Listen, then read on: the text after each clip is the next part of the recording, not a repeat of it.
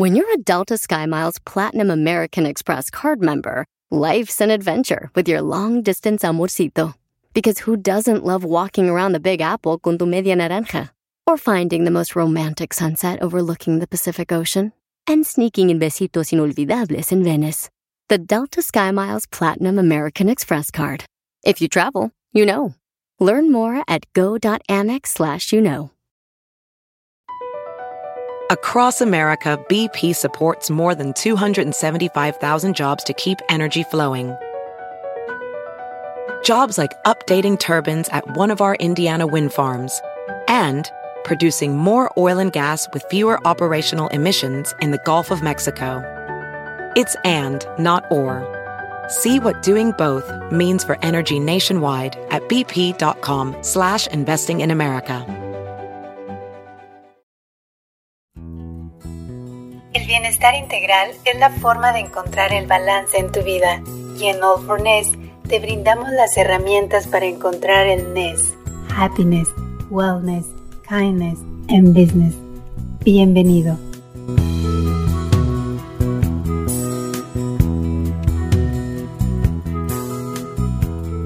¿Qué tal? ¿Cómo están? Bienvenidos. Les saluda Horacio Antiveros y estamos aquí en este movimiento de bienestar de All for Ness, donde platicamos con los grandes íconos del deporte, la televisión, la música, pero en este segmento hablamos con líderes empresariales y altos ejecutivos acerca de la importancia del bienestar corporativo como factor clave para el logro del éxito, tanto de las personas, las empresas y la sociedad.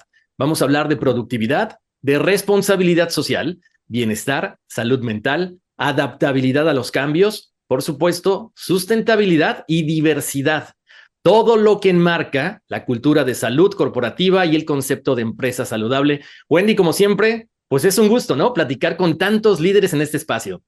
¿Cómo estás, Horacio? Buenas tardes. Por supuesto que siempre es un gusto no solamente compartir el espacio contigo, sino con nuestros invitados que, que bueno, que yo lo digo cada segmento, ¿no? Eh, que queremos y admiramos tanto. Yo te digo que nuestro invitado de hoy, yo no, a ver, no puedo esperar la conversación con él, porque una de las cosas que tú y yo más impulsamos en estos temas es el, la humanización del líder, ¿no? Y, nuestro personaje de hoy no solamente es experto en eso, sino que es una gran persona. Tuvimos el honor de conocerlo en Puebla, en México, y conversar con él y conocer un poco su historia. Y creo que va a ser una gran experiencia no solamente porque es un gran ejecutivo, sino que tiene también una gran historia de vida. Exactamente, Wendy. Aparte, sabes que creo que es bien interesante y bien enriquecedor el hecho de conocer a estas personas detrás de estas grandes marcas, pero que, que de repente han migrado, ¿no? Al igual que tú, igual que yo, y que traen estas, eh, todas estas ideas, toda esta eh, experiencia de sus otros países donde nacieron y las van implementando dentro de los diferentes lugares a donde están. En este caso, él está en Puebla. Entonces vamos a conocer un poquito de cómo ha sido este cambio, cómo ha sido esta adaptabilidad precisamente a los cambios. Exactamente, exactamente. Y adaptarse no solamente a un nuevo país, a una nueva cultura, a una nueva forma de vida en lo personal y cómo ha trasladado eso, ¿no? A la organización que dirige, no. es increíble, la conversación va a ser increíble. Definitivamente, y sobre todo también el idioma, ¿no? Que es algo que vamos a platicar más adelante. Y el día de hoy vamos a platicar con Oliver Salman, maestro en liderazgo positivo por el Instituto de Ciencias de Bienestar Integral, que es parte del sistema TEC de Monterrey. Además, tiene estudios de educación y de ingeniería física. Oliver es coach certificado por el TEC de Monterrey, neurosemántica y meta coaching. Cuenta con estudios de posgrado en European School of Management en Alemania y por el IPADE en México. Es director general de la empresa Volkswagen Group Academy México y adicionalmente líder de la implementación de la nueva estrategia de persona y cultura para más de 14 mil colaboradores de Volkswagen en México.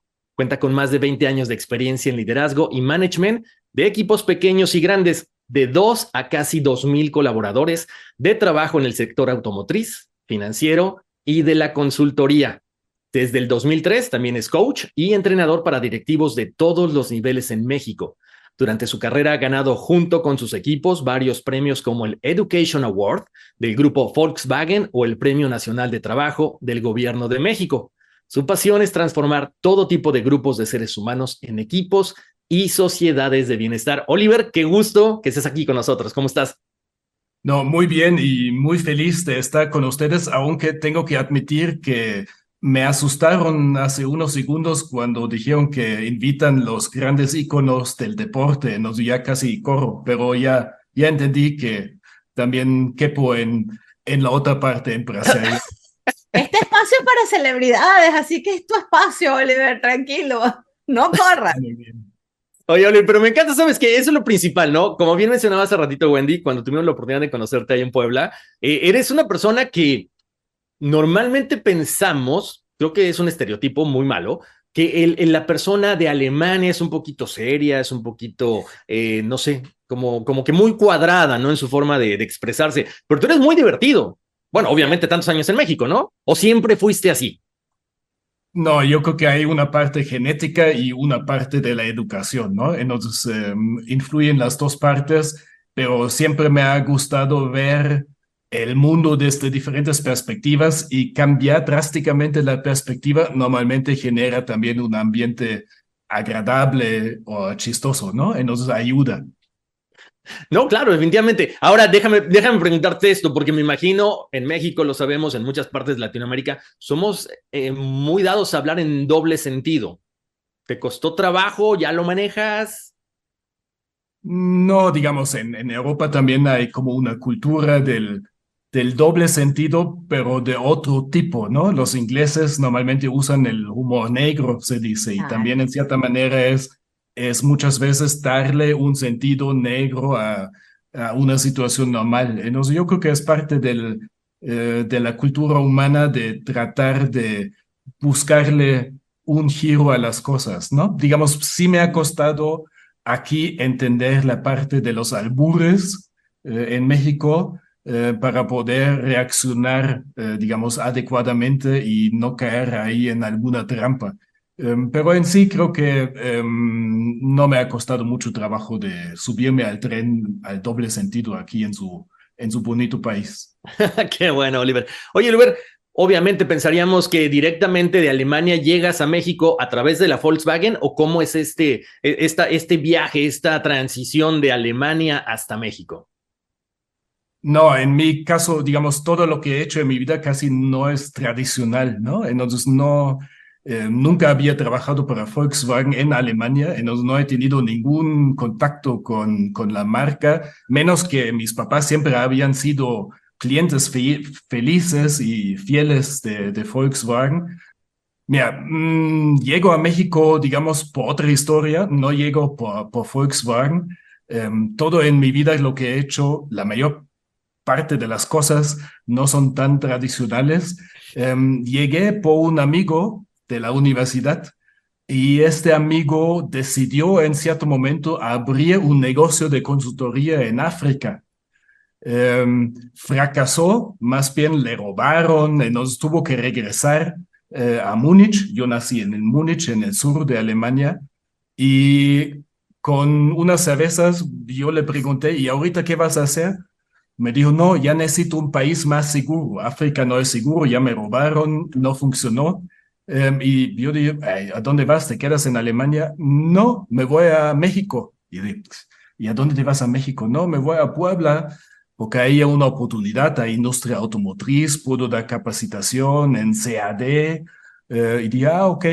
Em, se fue y después de unas semanas, meses, me hablamos y me dijo, no, vente a, eh, a Puebla, vas a viajar un poquito, haces, digamos, vas de vacaciones y me ayudas un poquito y ya disfrutas aquí. Ya me fui a México y después hay una historia larga y una corta.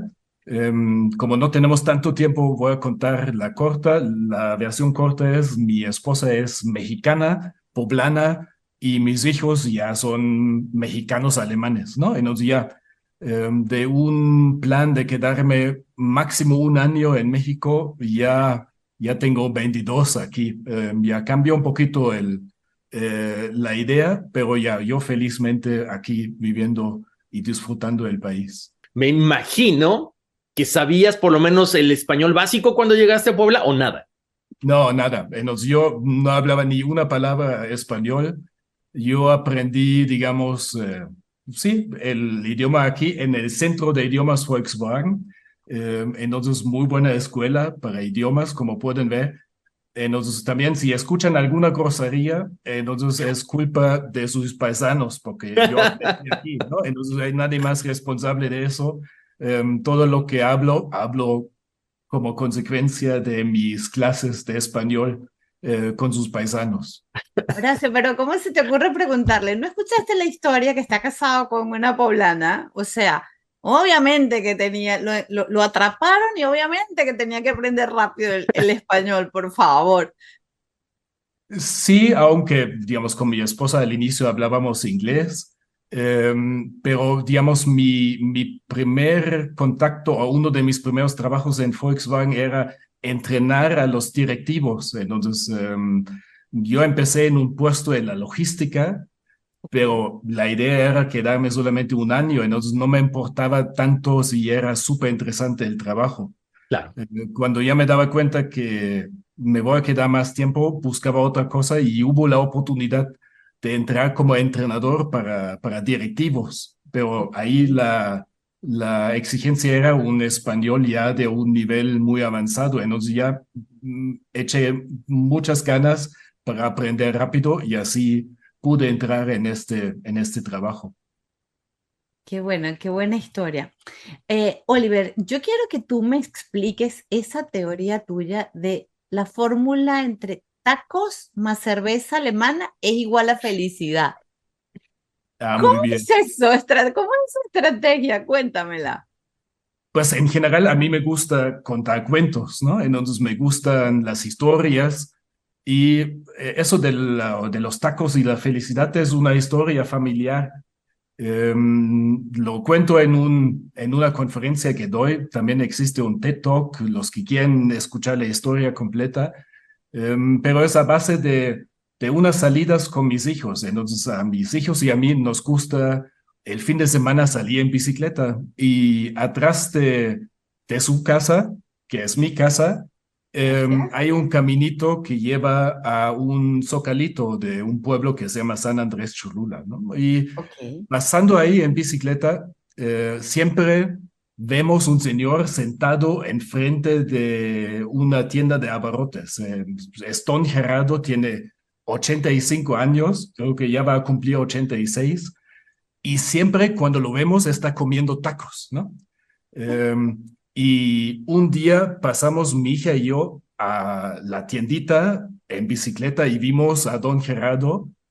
Y llegando al Zócalo de San Andrés, mi hija me dice, papá, hoy me di cuenta que eh, Don Gerardo está feliz. Normalmente solamente lo veo contento. Y lo vimos contento porque siempre come tacos. No sé por qué, pero siempre le tiene ahí unos tacos y se ve contento. Y mi hija me dice, no, hoy lo vi feliz. Y pregunté a mi hija, Ana Lucía, entonces, ¿cuál es la diferencia? No, ya me di cuenta. Digamos, la diferencia es cuando Don Gerardo tiene tacos más cerveza, entonces se ve más feliz. Entonces ya dije, oh, muy bien. Como soy, digamos, maestro de felicidad, egresado de la maestría de liderazgo positivo, dije, aquí hay material para una investigación y Claro. propusimos el reto, ¿qué podemos hacer para llevar a don Gerardo al siguiente nivel de felicidad? ¿No? Y estábamos pensando y dijimos, si tacos es estar contento, tacos más cerveza es estar feliz, pues tacos más cerveza alemana estaría genial, es, el mismo nivel de felicidad. Y así fuimos a, una, a un super, compramos unas cervezas alemanas y el siguiente día regresamos con don Gerardo para tomarnos la cerveza, presentarnos y vivimos un, un momento súper genial con él y con sus sobrinos, ¿no? El- la tienda es de los so- sobrinos Ah, y tuvimos una convivencia genial con él y al final es como un, pues un pequeño, yo lo llamo acto de amabilidad, un momento de sorpresa para alguien que, que cambia vidas, ¿no? Tiene mucho que ver con, con el manejo de expectativas. Cuando tu realidad supera tu expectativa, eso genera sorpresa y genera felicidad. Y cuando la persona no tiene ninguna expectativa hacia ti, entonces es muy fácil de generar felicidad. Entonces, don Gerardo mm, ni conocía nuestro nombre, ni nosotros conocíamos el suyo, ¿no? Entonces, la expectativa de él hacia nosotros, hacia mi hija y hacia mí, pues a dos desconocidos era cero. Contra una expectativa cero es muy fácil superar con una realidad, con una cerveza alemana. Entonces, un poquito la, la conclusión es buscar estos momentos donde tú puedes sorprender a la otra persona, hacer a esta persona feliz con un pequeño acto de felicidad o acto de amabilidad. Y es más fácil hacerlo cuando no hay una expectativa, ¿no? Em, no sé, claro. ejemplo para que ustedes lo puedan aplicar, ¿cuál desde su punto de vista es el día más peligroso para la felicidad de una familia mexicana por las altas expectativas que existen? ¿Cuál sería el día más peligroso? Pues yo creo que el lunes, ¿no? no, pero al año, un día al año. ¿Al año? Un día al año. ¿Cuál sería? Donde hay altas expectativas en cualquier familia mexicana. Quiero pensar que los cumpleaños. ¿Cumpleaños? ¿Qué más? ¿Más La Navidad. Navidad, exactamente. Navidad es como obviamente tengo una altísima expectativa hacia los regalos, ¿no? Mi esposa me conoce desde hace 20 años debería no solamente regalarme un Volkswagen, debe ser un avión o un yate, ¿no? Era mega expectativa, ¿no? La comida, obviamente, viene la tía Rosa a cocinar, entonces debe ser la mejor comida del año. Y una mega expectativa hacia la convivencia, pues si al final viene el tío Paco y molesta a la mitad de la familia y la expectativa tan alta no, no se cumple. Por eso mi recomendación en estos casos es cancelen la fiesta de Navidad y inviten a sus familiares el 25 de enero a una fiesta. El 25 de enero nadie espera nada, ¿no? Em, con unos tacos de albanil, una música de Bite Bunny y unos chocolatitos como regalo, ya van a ser felices a todos porque no tienen ninguna, ninguna expectativa. Hijo. ¿Cómo hacemos entonces, Oliver? ¿Cómo hacemos entonces con ese manejo de expectativa diariamente y en el trabajo? Porque no tener ninguna nos estimula, yo creo que no, pero tener muchas nos puede llevar a la frustración, que es el caso que estás, que estás comentando. Entonces, ¿cómo la manejamos, Oliver? Pues es más bien buscar donde no hay que, digamos, yo creo que es sano tener expectativas y tener un propósito en la vida, ¿no? Y tener claro dónde hay que impactar. Pero yo creo que la, la meta debe ser superar lo que está. Entonces, si, em, si Don Gerardo no tiene una, una cerveza en este momento, pues entonces con una cerveza ya se logra superar eso. Em, la pregunta es, ¿dónde escojo mis luchas? ¿No? Entro donde tengo que hacer un mega esfuerzo para generar felicidad o bienestar en una persona, en una comunidad, o busco los momentos o las situaciones donde con poco esfuerzo puedo hacer un mega, mega impacto positivo en, la persona, ¿no? no sé, puede ser en, en, en el mesero de preguntarle cómo te llamas y saludarle por el nombre o eh, a la señora de limpieza de, eh, invitarle a un cafecito y preguntar cómo están sus hijos, o reconocer el trabajo del chofer de Uber, o, digamos, de invitar a don Gerardo a una, a una cervecita, ¿no? Em, y lo bonito es que además tiene efectos positivos a la salud. Em, eso de tratar bien a la gente que no está tan relacionada contigo, em, está probado que es sumamente eh, impactante de manera positiva en tu expectativa de vida. Entonces, es, digamos, si tú haces eso, invitas a don Gerardo a una cervecita, vas a prolongar la vida de don Gerardo y la tuya, porque aplicaste este acto de amabilidad. ¿no? Hiciste algo a favor del otro que tal vez ni es muy cercano a ti. Claro, claro, claro. claro. Eso es como el concepto, Horacio, que siempre hablamos nosotros del kindness, ¿no? Y que definitivamente em, llevando esto a, la, a, una organización, Oliver, eh, o sea, el compenetrándose un poquito más en la parte humana, el líder con su equipo, pues logra manejar esta situación que tú estás comentando, ¿no? Sí, claro, lo puedes aplicar obviamente de igual manera en tu ámbito laboral, ¿no? Entonces, como eh, sorprender a tu equipo de trabajo con algo que no esperan, eh, digamos, de cuidar estos detalles para generar felicidad, es aplicable en tu familia, en tu vecindad eh, y hasta en la calle con gente que no habías visto nunca.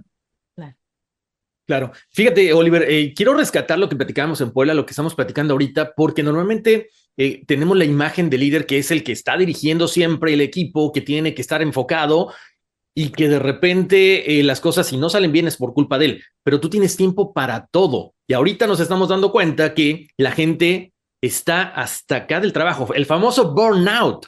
O sea, ¿cómo identificar tú como líder, qué consejo le das a la gente? Decir, a ver, hagan esta pausa porque si hacemos esta pausa, como tú le estás mencionando ahorita, el equipo va a funcionar mejor. O sea, tú tienes tiempo para tus colaboradores, para tu familia, para don Gerardo. Hay gente que no tiene tiempo ni para comer. Pues yo creo que hay que ser, digamos, el, yo creo que un tema de liderazgo positivo es poner en el centro de la persona y no el resultado. Em, hay un, hay un concepto de un muchacho que se llama Tony Shea, o más bien se llamaba Tony Shea porque lamentablemente ya murió, que es el fundador de Zappos, una empresa famosa de Estados Unidos de venta de zapatos, y él eh, implementó un concepto que se llama Delivering Happiness en su empresa y con eso se convirtió en multibillonario porque después vendió su empresa a, Amazon, ¿no? Y su concepto era, de, dijo que si yo quiero tener clientes felices y con eso resultados felices, primero necesito tener colaboradores felices. Entonces, su enfoque principal era su gente y teniendo colaboradores felices, entonces automáticamente dijo que con eso voy a tener clientes felices y con eso resultados felices. Entonces, poner en el centro al, a la persona y no el resultado. Al final es una, digamos, un círculo virtuoso, ¿no? Uno provoca el otro pero lo tradicional es que primero vemos el resultado y después logramos el resultado, viene el bono y pensamos que con el bono entonces la persona se convierte en una persona feliz, pero es al revés, primero necesito la persona feliz y con eso todo lo demás es una consecuencia. Claro. Ahora, eh, específicamente quiero hablar esto en el ámbito de México, con la norma 035 del riesgo psicosocial, Oliver. ¿Tú crees que lo que se está haciendo en México con esta norma a raíz de que se avala a partir del 2018 está produciendo equipos mucho más empáticos, mucho más productivos?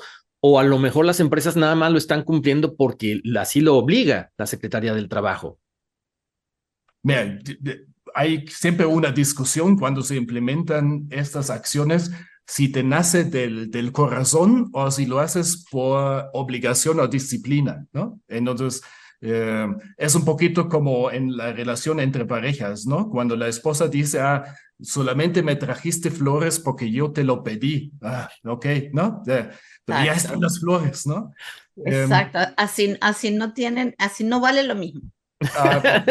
Pero la buena noticia en, en estas acciones o en estas medidas es que funciona, digamos, con las dos estrategias, ¿no? Entonces, qué bueno si te nace por, eh, por el corazón y así implementas acciones a favor de tu, de tu gente. Y funciona también si lo implementas con una cierta estructura, con un proceso, ¿no? Em, porque si lo haces con la segunda estrategia, como es un poquito la norma 35, pues genera cierta disciplina. Y lo bonito de esos procesos es que la gente, a pesar del hecho que al inicio tal vez lo hace, los líderes tal vez tradicionales lo hacen con, con cierta obligación o se sienten presionados, pero poco a poco normalmente eh, probando eh, les encanta porque implementas algo a favor de tus colaboradores, lo haces de manera obligada, pero de repente hay un, una reacción.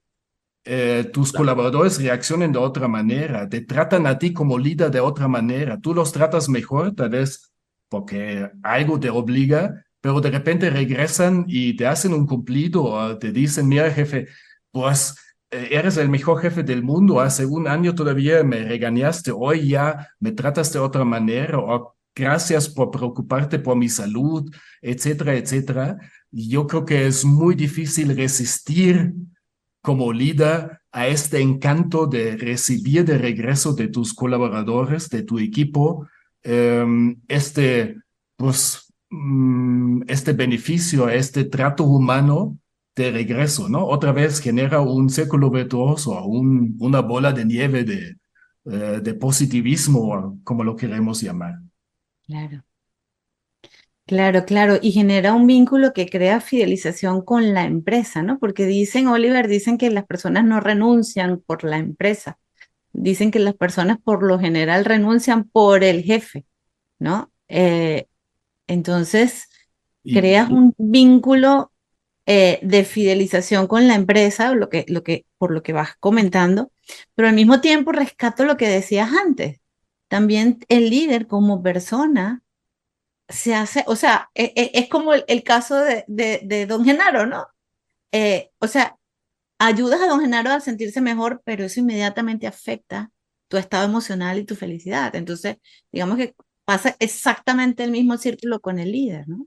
Pues ganan todos, porque si regresamos con don Gerardo, él, seguramente después de la plática nos, con nosotros, él entró a la tienda de sus sobrinos haciéndoles un cumplido, ¿no? Entonces ellos se sentían mejor y trataron mejor un cliente. El cliente sale a la calle, pues si ayuda a alguien en la calle.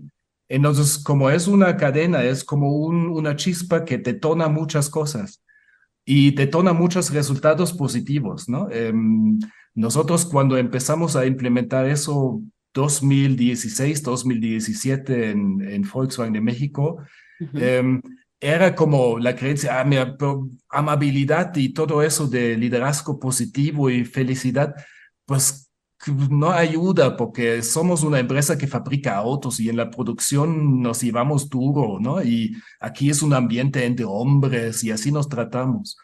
Em, pero si vemos las investigaciones que hay alrededor del liderazgo positivo, eh, hay cosas muy convincentes. Es eh, el aumento de la satisfacción de los clientes, ¿no? Hay como estudios que muestran que salen 30% más felices los clientes el aumento de la productividad a cualquier manager de la producción lo puedes convencer con eso. También entre 12 y 31% de aumento se estima, dependiendo de la, de la investigación. Se reduce el ausentismo, lo que cualquier gerente de recursos humanos quiere, más del 40%. Menos productos defectuosos, ¿no? Y em, también hay cosas que impactan no solamente en los resultados de la empresa, sino si vemos estudios de, hay un muchacho que me encanta mucho, Kim Cameron, que era mi, mi, mi maestro en la maestría, em, que investigó que un líder positivo tiene hasta efecto a la felicidad familiar del colaborador. Entonces, si tú tienes un jefe positivo, tiene impacto hasta a la tasa de divorcios en los colaboradores. Significa, jefe positivo genera familias más felices. Y yo creo que se, se puede entender fácilmente. Si yo hoy tengo una junta con mi, con mi jefe y me regaña, me hace enojar, ¿no? Y yo salgo enojado de la oficina, me subo a mi coche, ¿no? Me subo al periférico. Lo primero que hago es pelearme con algún muchacho cabrón al lado que me quiere pasar. Llego a la casa, abro la puerta del jardín. Lo primero que veo es que el perro cagó en el jardín y nadie limpió la desgracia, ¿no? Abro la puerta y, digamos, están tiradas las cosas de mi hijo en el piso. Entonces, ¿qué tipo de conversación va, voy a generar con mi familia? Va a ser negativa, ¿no? Va a ser de pleito. Claro. Pues a cambio, si salgo de la oficina de mi jefe y recibí un reconocimiento, un cumplido, un, un feedback positivo, la historia cambia 180 grados, ¿no? Voy a saludar al que me rebasó en el periférico, entro al jardín y ni me doy cuenta que hay algo ahí que no me podría gustar. ignoro que hay algo tirado en, en el piso en la entrada y voy a contar a mi pareja o a mis familiares lo bueno que me ha pasado, ¿no? El reconocimiento que recibí. Y eso otra vez genera un círculo virtuoso de, de comunicación e interacción positiva y eso lleva al final que mi probabilidad de divorciarme es mucho menor. Por supuesto. Ahora, el escucharte, Oliver, eh, mucha gente a lo mejor nos dice, bueno, lo que pasa es que a lo mejor ya, eh, obviamente tiene una maestría, asistido a muchos cursos, pero ¿qué libro le puedes recomendar a la gente que a lo mejor es dueña de una pequeña, de una mediana empresa y que de repente dice, bueno, yo quiero tratar mejor a mis colaboradores, a mi único colaborador o a dos, a tres, a cinco? ¿Qué libro le puedes recomendar? ¿Qué bibliografía dices? Está al alcance de la mano y te va a cambiar la vida drásticamente para bien. Mira, hay, hay varios, digamos, si hablamos de liderazgo positivo, mira, hay varias recomendaciones y no recibo regalías ni nada, ni una comisión, pero eh, primero hay un, donde yo estudié, en el Instituto em, de Bienestar Integral del TEC, hay muchos recursos donde me puedo meter en la página y hay como recomendaciones cómo generar organizaciones positivas, ¿no? Entonces puedo, digamos, yo de vez en cuando me gustan los recursos muy sencillos y fáciles de alcanzar. Me meto, me bajo un catálogo de herramientas y puedo aplicar algo, ¿no?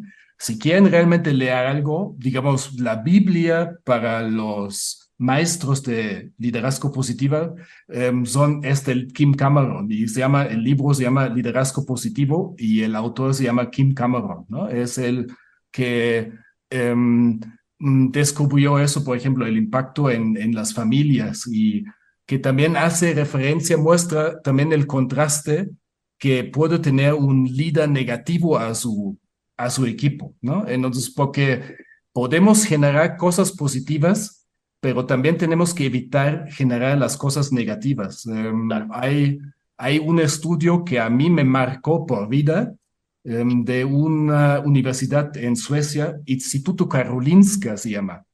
Y ellos probaron, digamos, mostraron que un líder negativo aumenta el riesgo de un colaborador de morir a corto plazo en un 40%.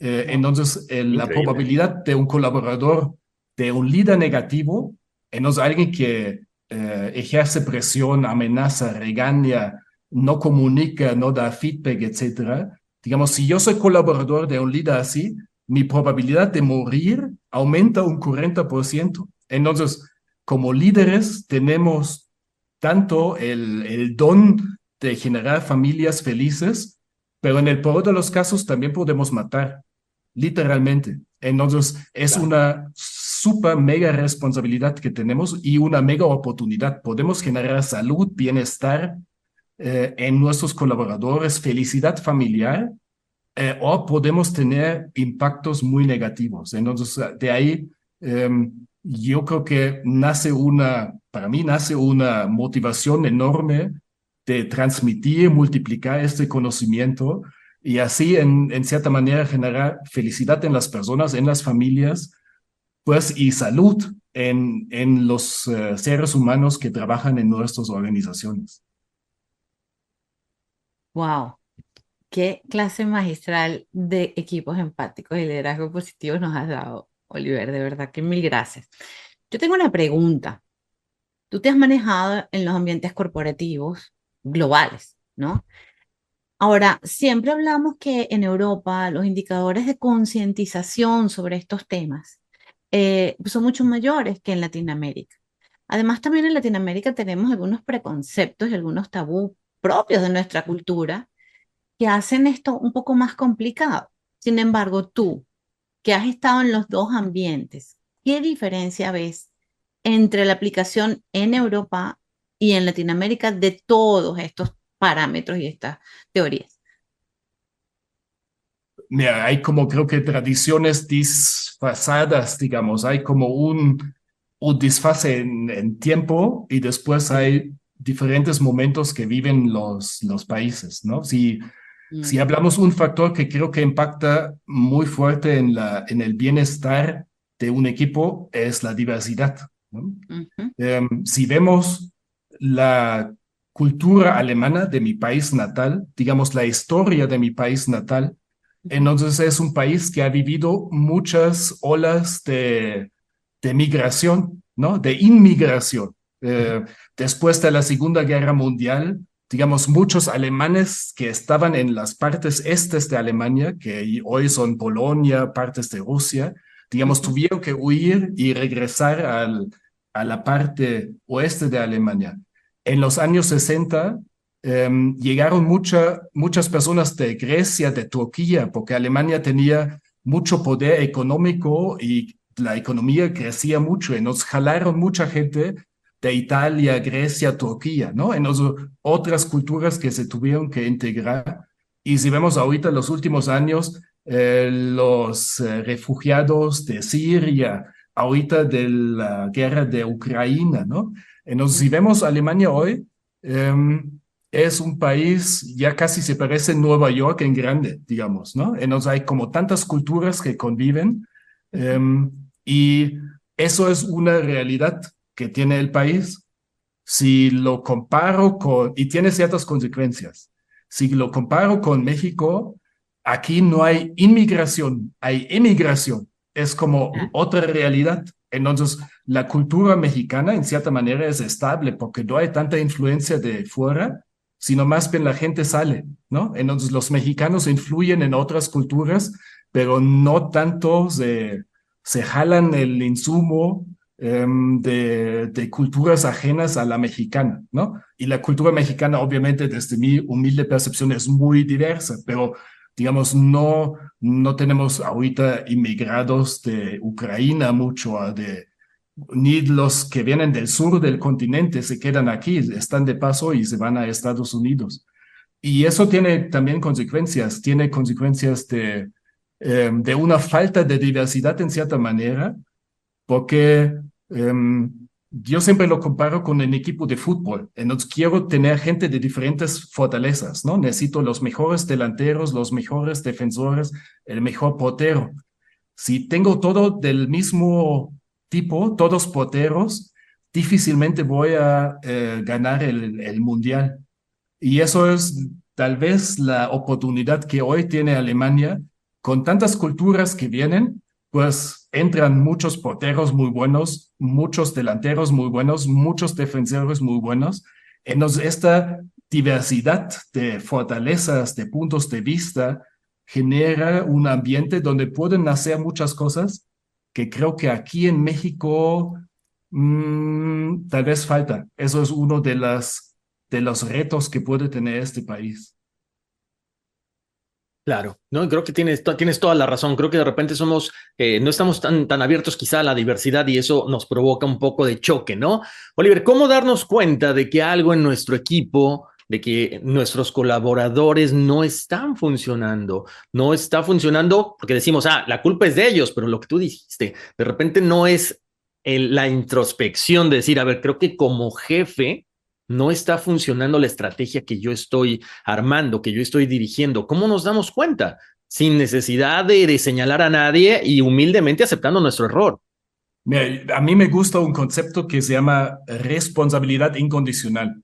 Eh, y eso es un concepto que si algo no funciona, lo primero que busco es mi responsabilidad en el resultado. Entonces, en lugar de buscar un culpable el vecino, otra área, finanzas, los de la producción. Entonces, primero, yo supongo que yo soy el 100% culpable del desmadre que se está generando. Eso es la, digamos, mi primer concepto y creo que es un concepto muy sano, digamos, porque la única persona o lo único que puedo cambiar es lo que yo pienso, digo, hago, ¿no? Entonces, no, no hay, digamos, eso lograr con otro es muy difícil, entonces mejor empiezo conmigo y aún si mi responsabilidad solamente son el 20%, eso es donde sí puedo influir, ¿no? Y desde la perspectiva de liderazgo positivo, hay cuatro dimensiones que creo que siempre hay que tomar en cuenta. Y regreso otra vez con el muchacho Tony Shea de Delivering Happiness. No era investigador de psicología positiva ni de liderazgo positivo, pero él puso muchos eh, conceptos de manera muy sencilla y eso sería otro libro, Delivering Happiness de Tony Shea, es otra recomendación para leerlo. Em, él definió cuatro dimensiones que tiene que atender un líder positivo o que tienen que estar presentes en una organización positiva. Y la primera es relaciones positivas. Entonces, un líder tiene que asegurar que primero tiene una relación positiva consigo mismo, ¿no? Entonces, si yo estoy enojado conmigo mismo y no me quiero, eh, difícilmente voy a entrar en una relación positiva con mis colaboradores, pero después también es su responsabilidad o mi responsabilidad como líder positivo de tener relación positiva con cada uno de mis colaboradores, con mi jefe, con mis compañeros, pero también provocar los ambientes que generen relaciones positivas entre ellos, ¿no? Y sea que me siento con ellos y me tomo una chela alemana para generar un ambiente de relaciones positivas, ¿no? Sin, sin exceso, obviamente, ¿no? Eso es la primera, relaciones positivas, y creo que es la mamá de todo, de liderazgo positivo. Después, el tema de propósito. Entonces, el líder positivo tiene que cuidar que cualquier colaborador tenga claro el impacto que tenga en el resultado de la empresa y en la felicidad del cliente. Em, es muy diferente. Imagínense un, un, técnico en la línea de producción de un coche que está apretando cada día mil tuercas de un freno. La diferencia es si lo hace porque su jefe se lo dice o porque sabe que con eso va a salvar vidas. Porque si él lo hace bien, la familia que va a comprar el coche va a viajar de manera segura. Entonces, eso es muy diferente. Em, la semana pasada escuché un podcast con un estudio de Harvard Business School que pusieron a los eh, cocineros de un comedor un tablet donde vieron los comensales cómo están comiendo la comida que ellos preparaban.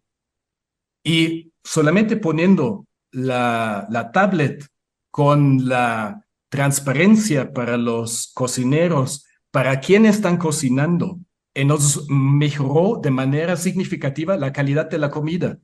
Entonces, el propósito, la claridad, cómo tú impactas en el cliente, en la persona que va a usar tu servicio, sumamente importante. Eso provee a los, a los colaboradores.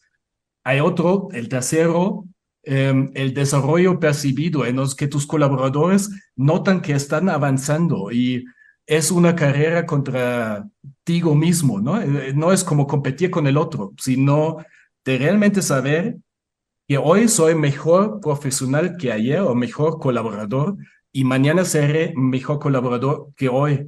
Em, cuando empezaron estos estudios de Great Place to Work, etcétera, en Estados Unidos, en Europa, las empresas que siempre ganaron eran las consultoras y McDonald's.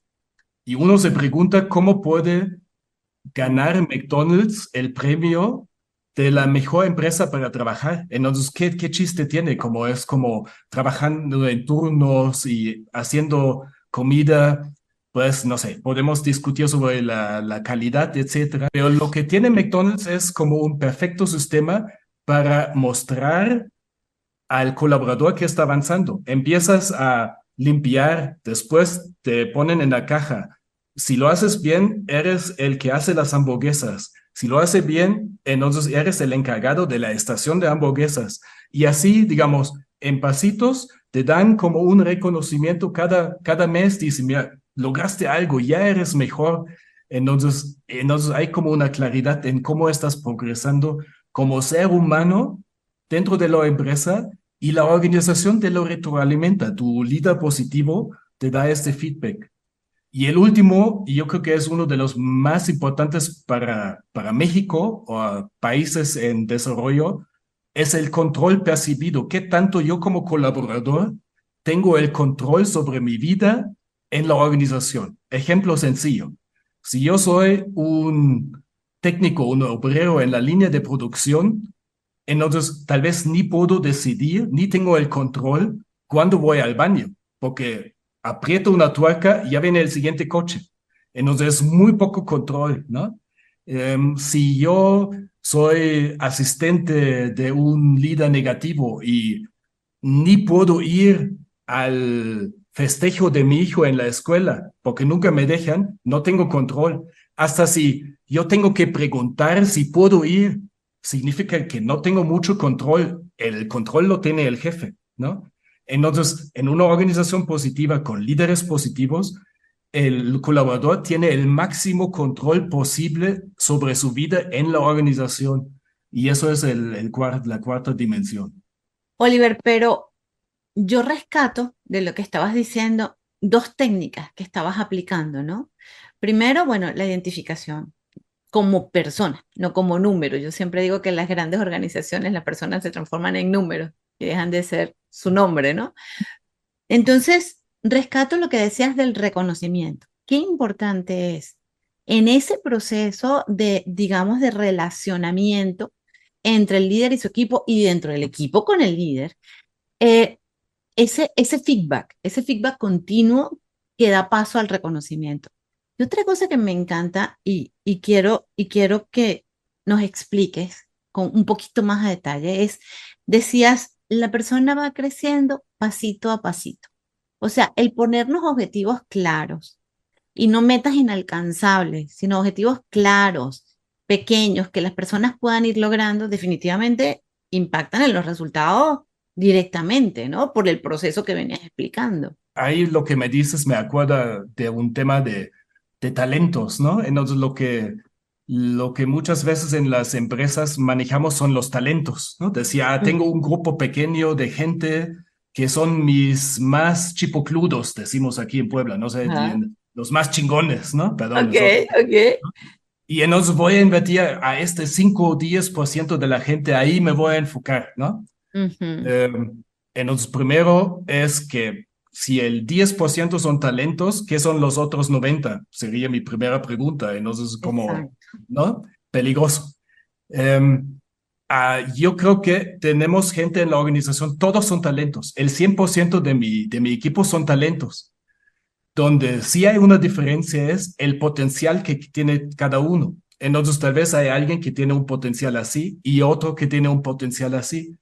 Lo que yo tengo como responsabilidad como líder positivo de llevar la persona al máximo de su potencial. Si yo tengo un colaborador que tiene un potencial pequeño y se lo dejo aquí, pero tengo 100 colaboradores con potencial pequeño y todos los dejo en cero, es 100 por cero, ¿correcto?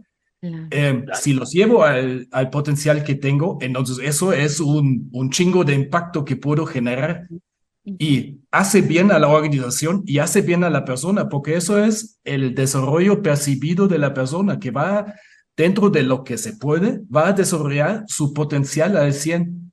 Y tengo alguien más que tiene el potencial para ser el presidente de la compañía. Pues si solamente lo desarrollo hasta aquí, pues no va a estar feliz, lo tengo que desarrollar hasta su máximo potencial que tiene. Y eso es la función de un líder positivo. Y ahí está el tema del reconocimiento, eh, de platicar con la persona, de fortalecerlo, de em, reconocer lo que hace bien, de darle coaching, mentoring, etcétera, para llevarle al 100 de este potencial que tiene. Oliver, y dentro de, dentro de esa afinidad que se debe crear entre, digamos, entre, entre las dos partes, ¿no? Em, tú nos mencionabas e, en una plática anterior tu estrategia del humor dentro del liderazgo. ¿Puedes explicarnos en qué se basa? Ah, ya les, ya les comenté que a mí me gusta, digamos, uno, Em, soy medio flojo, entonces me gustan las cosas que tienen poco esfuerzo con mucho impacto. Eh, entonces es como más fácil de lograr algo. Y después a mí me gusta ver las cosas desde diferentes perspectivas. Entonces, eh, eso es como, ya soy, digamos, estudié psicología positiva, liderazgo positivo, pero mi primera carrera es eh, ingeniero físico, en medio estudié educación, alemán en México, ¿no? Eh, digamos, como dijiste al inicio, dijeron que pues un alemán que de repente es tal vez chistoso, digamos, no es como Pinky Cerebro, no, no, no. ¿no? Eh, entonces, eso en general, digamos, me gusta por, personalidad. Pero eso del humor tiene también una, una base de, de la psicología positiva, digamos, porque hay cosas que se pueden hacer que son muy sencillas de implementar con alto impacto. Y una es el humor o en su forma más pura o limpia inicial es la sonrisa. Entonces, eh, yo puedo, digamos, generar un ambiente positivo con una sonrisa. Y eh, si ahorita les digo, por favor, Wendy, Horacio, ¿podrían sonreír aquí a la cámara? Yo estoy sonriendo desde hace rato. Eso podría ser mucho mejor, ¿no? Eh, ¿No? Ok, ¿eso cómo se siente, digamos? No, te relajas. Te relajas, ¿no? Genera felicidad. Te sientes bien, ¿sí? Exacto. te sientes bien, ¿no? Eh, y lo chistoso es que yo lo provoco. En un alemán raro, digamos, picho raro alemán, les dice, sonríen, lo hacen y se sienten mejor, pues, ¿no? Eh, y es una reacción biológica, digamos, todos lo tenemos. Cuando sonrimos, eh, digamos, producimos una hormona que se llama serotonina y nos hace sentir mejor. Y además es contagioso. En si yo sonrío, ustedes no tienen otra chance que sonríe. Es imposible de cuando tú estás enojado y la persona enfrente está sonriendo, que tú no sonríes. Es como no, no va a pasar. Esa es una estrategia de mi esposo. Ah, ok. Pues ya podemos. Ya sabemos el secreto. ¿No? Entonces, técnica sencilla de humor o de, de, de un ambiente positivo, de sonrisa, em, de, de, aplicarlo en tu, en tu liderazgo, ¿no? y después hay como eso del humor que se puede implementar a través de estos cambios bruscos de perspectiva, ¿no? Porque una risa, un, una carcajeada se genera normalmente cuando algo pasa que tú no esperas, cuando alguien te, te cambia el sentido de una situación y le pone una perspectiva completamente diferente, ¿no? Um, ejemplo, ¿no? Es como la mayoría de los chistes funcionan así. Voy a contar uno como ejemplo, ¿no? Eh, es un video de unos españoles, pero se puede contar como, como chiste, ¿no? Llega la esposa y dice que me fui al, al médico porque me siento muy, muy, muy estresada, ¿no? Eh, y ya me dio el remedio el médico, ¿no? Me dice que necesito cinco días de vacaciones en el Caribe y cinco días de vacaciones en Europa para desestresarme. Y él nos pregunta al esposo, ¿y a dónde me vas a llevar primero? Y el esposo dice, a otro médico. ¿No? Digamos, lo, es una construcción muy básica, digamos, porque lo que uno espera es que el esposo dice, no, mi amor, no tengo dinero, o no sé qué, o ok, vamos primero unos días a, a Chipancingo porque no me alcanza para el Caribe, ¿no? Eh, pero es sorpresa, ¿no? Es una perspectiva que no se espera y genera humor.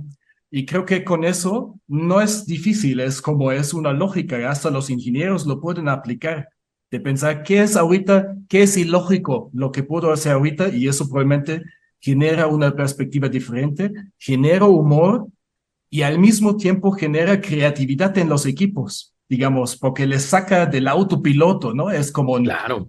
tienes un equipo apático por alguna situación o una una reunión aburrida, etcétera, con un chiste o una situación así, es imposible que la gente se queda en este modo de, pues, no sé, que ven su celular. Es imposible, ¿no?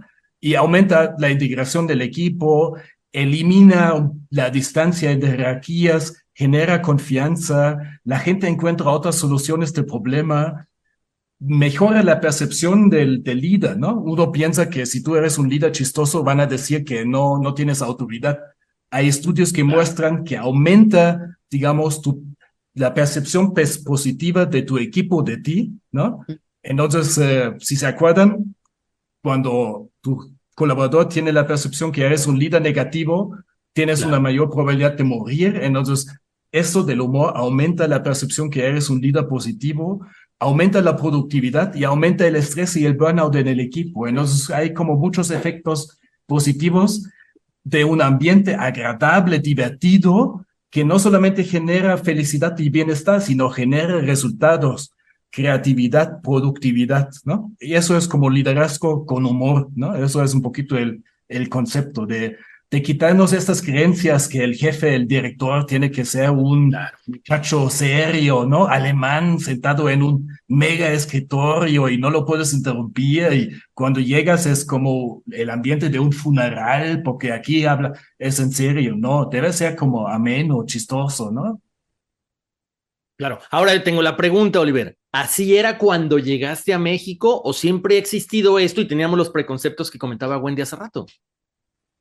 Hasta yo, digamos, no llegando a México, hasta yo en cierto momento en mi vida profesional tenía la creencia que así es un jefe y yo en Alemania, siendo en mi primera función directiva, en cierto momento ejercí así mi liderazgo, ¿no? Eh, entonces, como yo en cierto momento no era un líder positivo, porque pues algo hizo la, la creencia en mi cabeza que así es, ¿no? Por ciertos ejemplos que he tenido, había tenido en su momento, y me costó cierto tiempo para darme cuenta que eso es una tontería, ¿no? No, no me lleva a nada, digamos. Además, yo no lo disfruto, mi colaborador no lo disfruto, no llegamos a los resultados, entonces eso es una tontería, ¿no? Entonces hay que cambiarlo.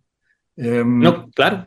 Y, yo creo que, digamos, en, en México todavía hay como muchos ambientes donde la autoridad es como súper importante, ¿no? Y aquí, en general, la autoridad tiene un peso muy fuerte, ¿no? Entonces, como hablarle a usted y las autoridades y, ¿no? Pues todos son seres humanos, a todos nos gusta reírnos, a disfrutar una buena comida, a convivir, etcétera, independientemente si soy director, CEO, eh, el señor que limpia los baños, ni modo, digamos, todos son seres humanos que tenemos mucho en común y creo que de ahí hay que partir.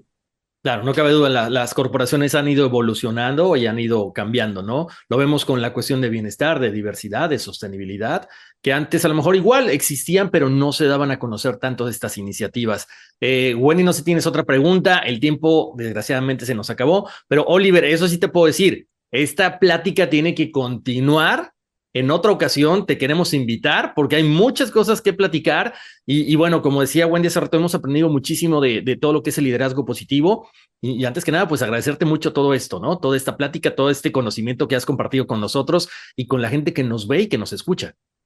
No, muy bien. Eh, además, me prometieron unas cervezas que hasta ahorita no han llegado, pero eh, dos se ven muy bien, ¿no? aún mejor. No, para mí un, un placer eh, estar con ustedes realmente disfruto mucho esta interacción y em, yo creo que es una, una misión de vida de realmente llevar este, estos conceptos al mundo y, y ayudar a, la gente de quitarse ciertas creencias de la, de la cabeza, ¿no? Entonces yo creo que muchas cosas con muy poco esfuerzo, superando un poquito la expectativa eh, de las personas, que anda una realidad positiva, pueden cambiar con pequeños actos de amabilidad, de liderazgo positivo, se puede generar un mundo mucho más positivo y organizaciones mucho más positivas. No, tremenda clase magistral que hemos recibido. Definitivamente, por favor, acepta nuestra, nuestra invitación a una segunda parte porque se nos quedaron muchos tópicos eh, que quisiéramos conversar contigo. Y la cerveza, ¿cuándo ahora? ¿Hace un par de meses? ¿No la un par de meses y ahí nos tomaremos dos. Es más, una alemana y una caguama para que te sientas en México, para que no extrañes, ¿no? Para que estés a, para que estés a gusto. La caguama es la, la, la familiar. Ah, es para los guachines, hay que decirlo, porque es o algo, ¿no? Entonces, como es como en mi tierra, en Múnich, donde el vaso de cerveza es de un litro, más o menos. No, no, no, no. Entonces yo me tomo la alemana, que debe ser más chiquita. Oliver, pues en dos meses nos, estaremos tomando una buena cerveza alemana. Te agradecemos muchísimo una vez más. A la gente que nos ve, que nos escucha, los invitamos a suscribirse al canal de YouTube. Búsquennos como All Forness Movement. Ahí encontrarán toda esta información. Wendy, muchas gracias como siempre. Espectacular esta plática con Oliver. No, un abrazo a los dos. Muchísimas gracias, Oliver. Fue un placer y un honor tenerte con nosotros. Oliver, un abrazo. Muchas gracias. Hasta la próxima.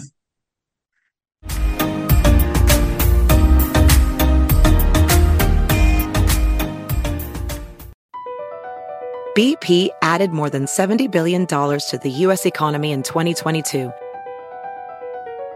Investments like acquiring America's largest biogas producer, Archaea Energy, and starting up new infrastructure in the Gulf of Mexico. It's and, not or. See what doing both means for energy nationwide at bp.com slash investing in America. At Amica Insurance, we know it's more than just a car or a house. It's the four wheels that get you where you're going and the four walls that welcome you home. When you combine auto and home insurance with Amica, we'll help protect it all.